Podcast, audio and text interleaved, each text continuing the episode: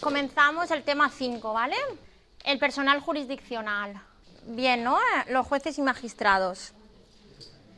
Vale, los jueces y magistrados, los requisitos de acceso pertenecientes a la carrera judicial, porque luego veremos, creo que en este tema los jueces y magistrados que no, son, que no pertenecen a la carrera judicial, ¿vale? Las causas de los requisitos de acceso para juez y magistrado. ¿Quién los conoce? Ser licenciado en Derecho, ¿estáis en ello? Licenciado o graduado, ¿vale? Para ser mm, juez o magistrado no se necesita el máster de, acceso a la abogacía, únicamente ser graduado en Derecho. Mayor de edad, cuando eres graduado en Derecho normalmente eres mayor de edad. Eh, ser español, perdón. Superación del proceso selectivo. Superación del proceso selectivo. Eh, a ver, ¿Alguien más? ¿Alguno más? Ser español. Nacionalidad española o europea. ¿No tener antecedentes penales? Eh, española o europea, ¿qué pensáis? Española. Sí que es verdad que para muchos puestos funcionariales se permite la nacionalidad europea. Para juez o magistrado se necesita que sea nacionalidad española, de origen o adquirida, ¿vale? Vale, y no estar incurso en causas de incompatibilidad o en causas de incapacidad. Las causas de incompatibilidad son las que regula el artículo 303 de la Ley Orgánica del Poder Judicial. Dice, están incapacitados para el ingreso de la carrera judicial los impedidos física o psíquicamente para la función judicial, los condenados por delito doloso mientras no hayan obtenido rehabilitación, los procesados o inculpados por delito doloso en tanto que no sean absueltos o se dicte auto de sobreseimiento y los que no estén en pleno ejercicio de sus derechos civiles.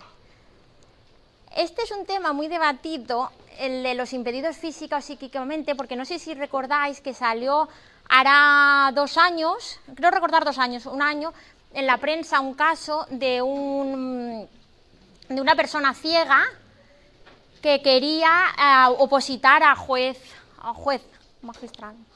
Eh, ¿Alguien se acuerda cómo quedó? ¿Sí? ¿Alguien se acuerda?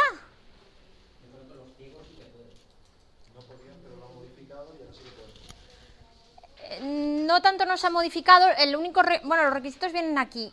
habla de no impedidos física o psíquicamente y en principio siempre se ha explicado que una persona que tenga una discapacidad visual no podría acceder a este cuerpo funcionarial. Porque, bueno, mm, bueno si, tienes una, discapacidad física que, te, te, obliga a andar con muletas, parece que en principio no, no te impide para, estas para realizar este tipo de funciones.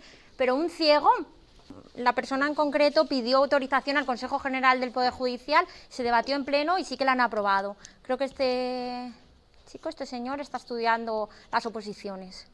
Vamos, aún creo que no, se ha presentado, no las ha aprobado, pero sí, desde luego tiene autorización.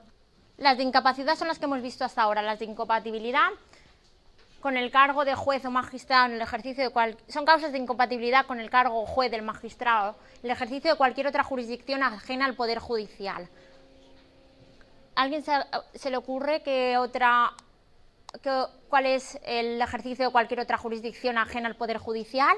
Hemos visto que en la jurisdicción, jurisdicción no es lo mismo que poder judicial, porque uno se integra en el otro. El poder judicial se integra en la jurisdicción y no todos los órganos jurisdiccionales forman parte del poder judicial. Vimos órganos que estaban fuera del poder judicial, ¿os acordáis? El constitucional, el del jurado, los, los consuetudinarios, ¿vale? Así que un juez no podrá ser a la vez de juez, juez del Tribunal de Aguas de Valencia. ¿Vale? Cualquier cargo de elección popular o designación política del Estado, un juez no puede ser un político, ¿vale? Nombrado. Eh, del Estado, de comunidades autónomas, autónomas, provincias y demás entidades locales y organismos dependientes de cualquiera de ellos. Empleos o cargos dotados o retribuidos por la Administración del Estado, las Cortes Generales, la Casa Real, comunidades autónomas, provincias, municipios y cualesquiera entidades, organismos o empresas dependientes de unas y otras. ¿Por qué? ¿Se os ocurre también por qué? Bueno, todo esto es para evitar injerencias de otros poderes, ¿vale? Para, para lograr su, su independencia los empleos de todas las clases en tribunales o juzgados de cualquier otro órgano jurisdiccional, Es decir, no puede ser un juez de lo civil y un juez de, bueno, de lo mercantil, mercantil es civil, y un juez de lo penal, ¿de acuerdo? No sé, ni en primera instancia, en, juzgados mixtos. Um, todo empleo, cargo o profesión retribuida, salvo docencia o investigación jurídica, ¿de acuerdo? Un juez sí puede ser profesor, investigador así como la producción y creación literaria, artística, científica y técnica, las publicaciones derivadas de aquellas, esto dentro de la salvedad, ¿de acuerdo? De conformidad con lo dispuesto a la legislación sobre incompatibilidades del personal al servicio de las administraciones públicas. No podrá tampoco ejercer la abogacía, la procuraduría o todo tipo de asesoramiento jurídico, sea o no retribuido. El ejercicio de toda actividad mercantil, por sí o por otro, y las funciones de director, gerente, administrador, consejero, socio, colectivo o cualquier otra que implique intervención directa, administrativa o económica en sociedades o empresas mercantiles, públicas o privadas de cualquier género. Es decir, un juez o magistrado solo es juez o magistrado. ¿De acuerdo? Sí, podrá eh, escribir libros, podrá ser profesor, pero en esencia es un juez o magistrado, ¿vale? Vale, el ingreso, lo habíamos visto antes. ¿Cómo acceden los jueces o magistrados? Por concurso oposición, hay dos, hay dos formas de acceso, ¿vale? Por oposición libre, lo que siempre conocemos, y por concurso oposición. La oposición libre es el sistema ordinario, lo que eh, se el método más conocido de acceso a la judicatura, ¿vale? A la categoría de juez. Eh, por oposición libre nunca se accede a, a magistrado, ¿de acuerdo? El Consejo General del Poder Judicial convoca las oposiciones al menos cada dos años. Esto está así regulado. ¿Vale? Eh, para la convocatoria de, oposiciones, normalmente hacen un cálculo estadístico eh, preveyendo las, plazas vacantes que, van a necesitar. ¿vale? Vale, es, el mismo, es la misma oposición para la carrera judicial y fiscal. Es decir, un juez y un fiscal han superado las mismas oposiciones. Una vez superado, eligen por mm, por nota eh, si quieren acceder a juez o magistrado. Es curioso porque la sociedad tiene la percepción de que el juez eh, tiene mayor preparación y realmente la, por lo menos el acceso es el mismo y la oposición, el temario es, el mismo. Veremos hoy el Ministerio Fiscal también. Vale, tiene dos. Eh, habla, la oposición la relacionamos directamente con con el con, el examen que realizan, pero tiene dos fases, ¿vale? La primera, que es la, la prueba teórica, y la segunda, una vez superada esta, parte teórica, es un curso teórico práctico en la Escuela Judicial en Barcelona. Es un curso que, en la que ya realizan labores de juez, incluso prevé una parte de, trabajo de prácticas en, un juzgado y que... Um, bueno, los jueces que han pasado por aquello lo definen como la parte más, bonita, de, por lo menos más relajada de, todo este proceso. Eh, lo normal es que, el curso práctico lo aprueben todos los que han aprobado la oposición. Yo creo que ha habido dos o tres casos que no, que, no han superado la parte teórica. La segunda, el segundo método de acceso es el concurso oposición. El concurso oposición da acceso a las figuras de magistrado. ¿De acuerdo? Ya sea magistrado de tribunal, magistrado del Supremo, magistrado de un TSJ. Está destinado a juristas con 15 años de experiencia profesional. ¿De acuerdo? Es lo que, lo que se accede al cuarto turno. ¿Se conoce, ¿Habéis oído hablar del cuarto turno? Mm, cada. Bueno, lo ver, A ver, creo que lo. No sé si lo veremos más adelante. El, um, en todas están los apuntes los cada cuatro plazas de magistrado que salen, una de, eh, tres están destinadas a jueces con, experiencia profesional y una de ellas se destina precisamente al concurso oposición, a juristas de reconocida competencia que es un concurso de méritos, aportan sus, sus méritos perdón, y, pueden acceder a la categoría de magistrado directamente. ¿Vale? Abogados que llevan muchos, muchos años ejerciendo, catedráticos de universidad. Vale, los, traslados de jueces o, magistrados pueden ser voluntarios o forzosos.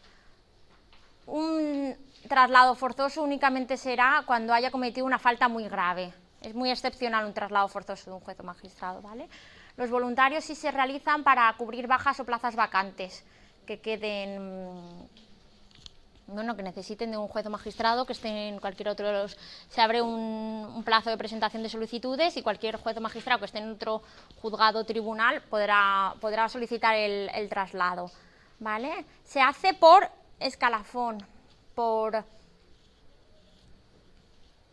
Hemos dicho que aunque la justicia no tiene dependencia jerárquica, sí tiene cierta estructura funcional jerarquizada. ¿Vale?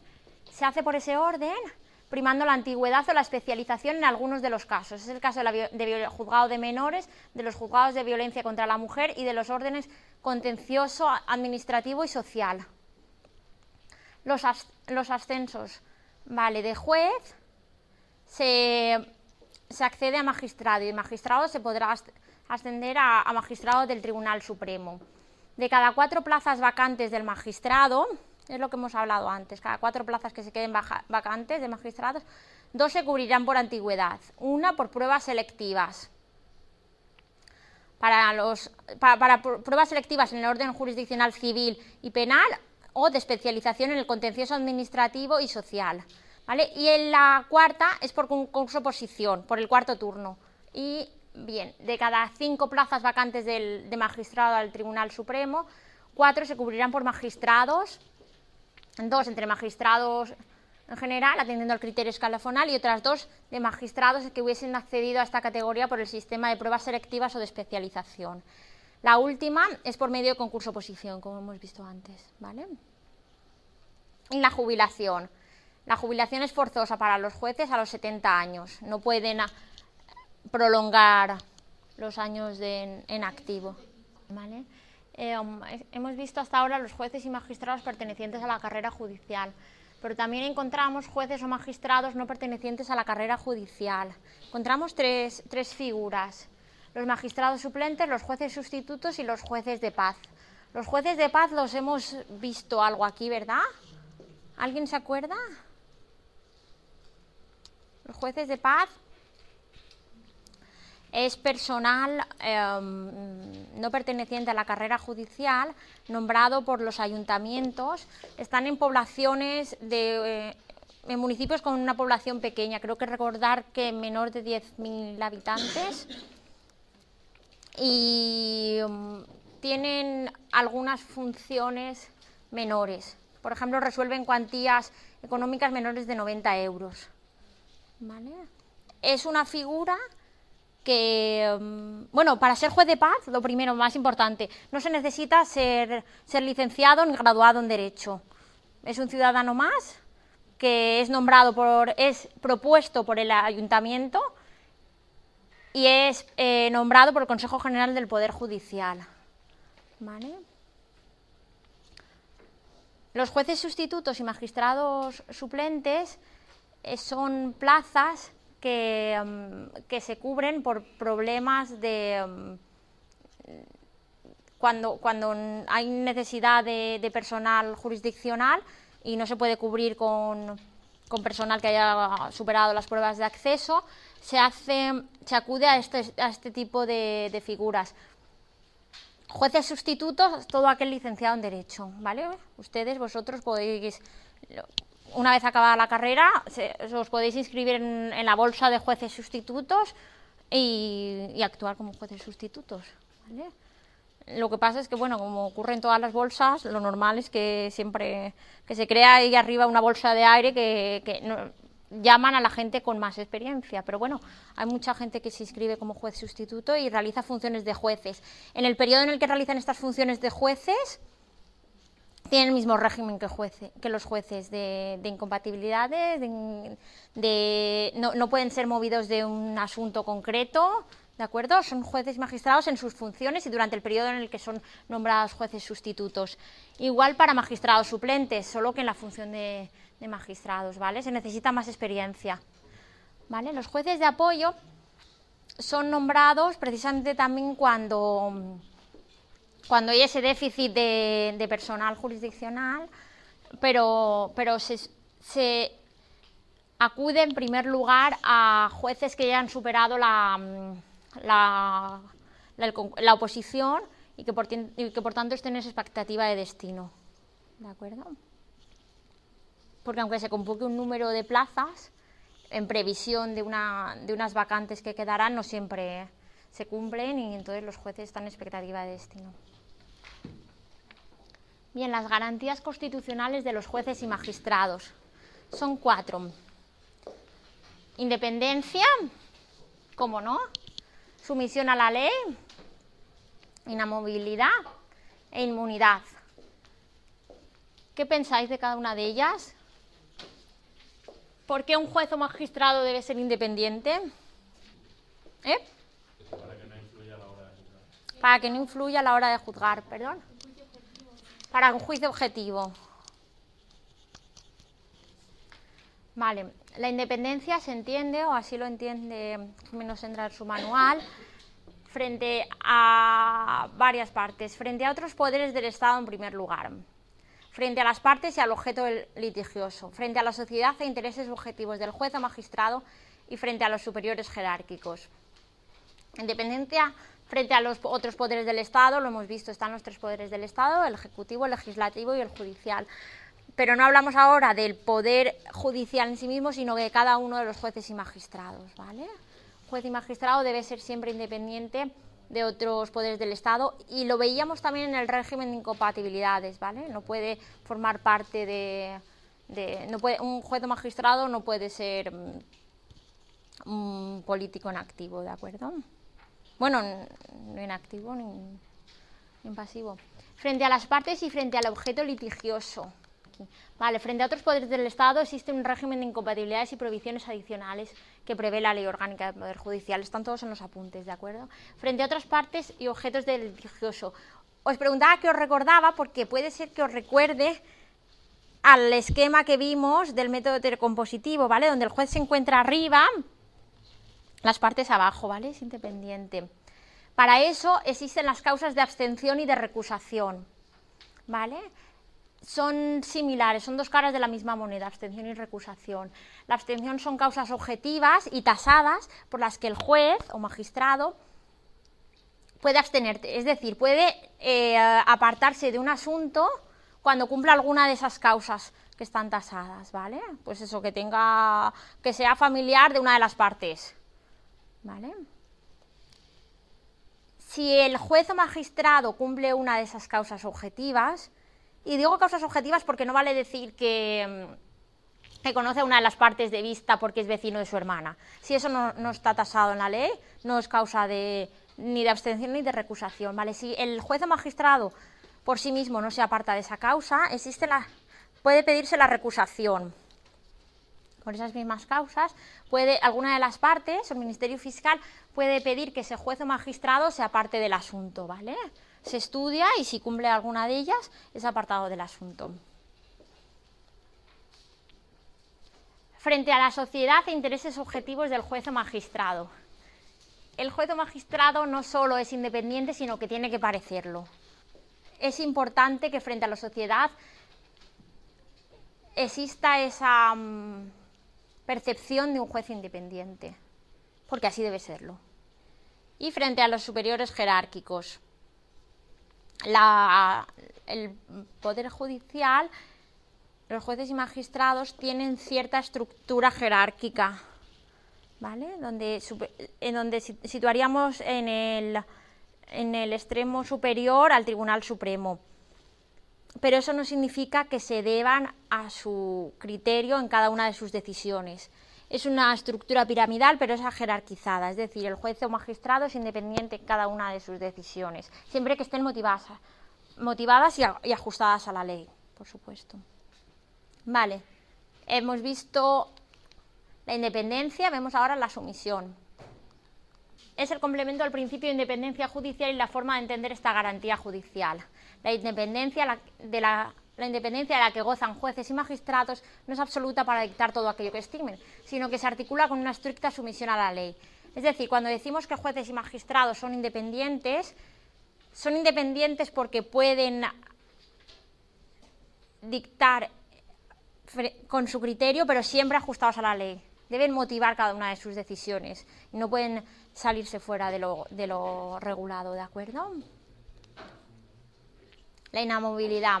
consiste en la prohibición de separar, suspender, trasladar o jubilar forzosamente a jueces y magistrados, salvo por las causas que ya están previstas por la ley. ¿De acuerdo? La inmunidad es el único de, los, de las cuatro garantías que hemos visto que no está recogida constitucionalmente. No obstante, se considera que es una garantía adicional e imprescindible de la independencia judicial. Y como la independencia judicial sí viene recogida por la Constitución, se entiende que la inmunidad también.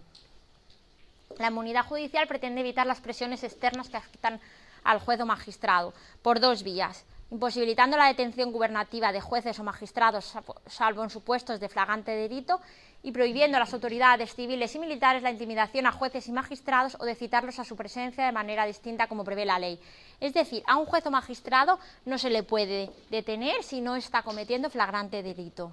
Y tienen ah, ciertos ciertas previsiones diferentes. A lo mejor si la toma de declaración de un juez o magistrado se puede realizar en el despacho del juez o magistrado, ¿de acuerdo?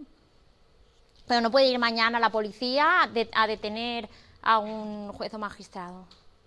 Además, sabéis que las detenciones eh, tienen un periodo hasta la hasta hasta que, que conoce de ello el juez, ¿vale? Creo que son que 72 horas, ¿vale?